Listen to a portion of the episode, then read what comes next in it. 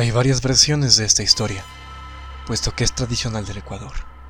Se relata en varias ciudades, con diferentes motivaciones, orígenes y participantes. Pero ahora narraré la versión más popular de la ciudad de Quito, la viuda de Santo Domingo, o, como también es conocida en mi barrio, la loca viuda. Cuentan que, en la ciudad de Quito, sus angostas y misteriosas callejuelas, hay una en particular que despierta el terror a altas horas de la noche. Esta es una mujer. La historia de hoy nos traslada a la iglesia de Santo Domingo, en donde Dolores, una anciana, narraba temblando lo acontecido. Relató que mientras se dirigía a la iglesia de Santo Domingo, se encontró con una mujer vestida enteramente de negro, por lo que se dio a entender que ella era una viuda. Doña Dolores se le acercó para preguntarle la hora, pues era tarde. Enorme y horripilante fue su sorpresa cuando descubrió, con horror, que aquella aparición era un esqueleto descarnado, cuyas cuencas vacías desprendían enormes flamas rojas y fulgurantes como las del mismísimo infierno. Doña Dolores no hizo otra cosa que salir corriendo despavorida ante tal presencia macabra, gritando presa del pánico, sin importarle qué hora era, ya que la pobre señora solo quería llegar a su casa y refugiarse de aquel ente salvando su vida. Desde ese momento, Santo Domingo fue atormentado todas las noches por aquella figura. Nadie podía salir a las calles a partir de las 7 de la noche para evitar cruzarse con la viuda, como la habían llamado. Las casas se cerraban a cal y canto desde incluso antes para que el espíritu no entrase a las viviendas de los aterrados vecinos del sector. Aquellos que se atrevían a ver por sus ventanas, pasado las siete de la noche, afirmaron ver a la mujer flotando por los alrededores, siempre con su vestimenta tan característica. Esto llegó a un punto en el que toda la gente de Santo Domingo estaba harta de la situación. Así que un grupo de valientes se armó de valor para cazar a la viuda. Pero al llegar a la plaza de la iglesia, la viuda se había esfumado. Creyendo que se trataba de una coincidencia, montaron guardia durante toda la noche, aunque no hubo rastro de ella. Este escenario se repitió durante varios días hasta que los vecinos, aliviados, creyeron haberse deshecho del espectro definitivamente. A pesar de esto, la viuda siguió apareciéndose en las calles y callejones de Quito, en las noches oscuras y silenciosas. Cuentan que prefiere especialmente aparecer frente a las personas borrachas, o mujeriegas, dándoles un susto de muerte cuando descubren su verdadero rostro, curándoles del mal de alcohol o las mujeres, y en algunos casos, hombres. Esta historia para mí es especial debido a que también ocurrió en mi casa. Mi abuelita cuenta que antaño, mi casa, era una casa rentera. Esto quiere decir que vivían varias personas en pequeños cuartos distribuidos por todo el terreno.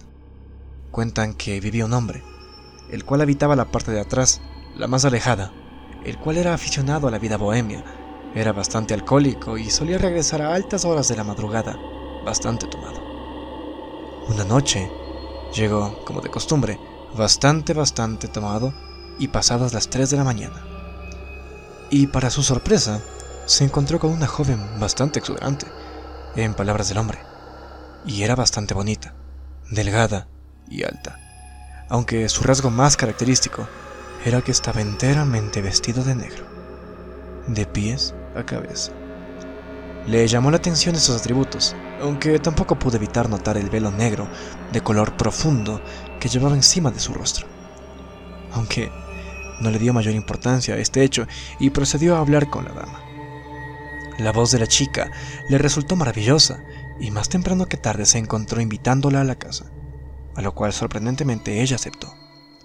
A partir de ahí la mujer se encaminó adentro del zaguán que conecta la entrada de mi casa con el patio y los cuartos traseros. La curiosa pareja se dirigió hacia el cuarto que rentaba el hombre.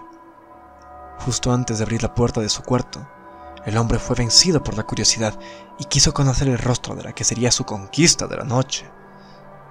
Empezó a levantar el velo de la mujer quien, tímidamente, le pedía que no lo hiciera. El hombre hizo caso omiso a este hecho y prosiguió con su tarea. Una vez todo el velo estuvo arriba, el hombre se percató de quién tenía delante. El pánico dominó su cuerpo, pues se trataba de la loca viuda de la que tanto había oído hablar y más veces había sido advertido.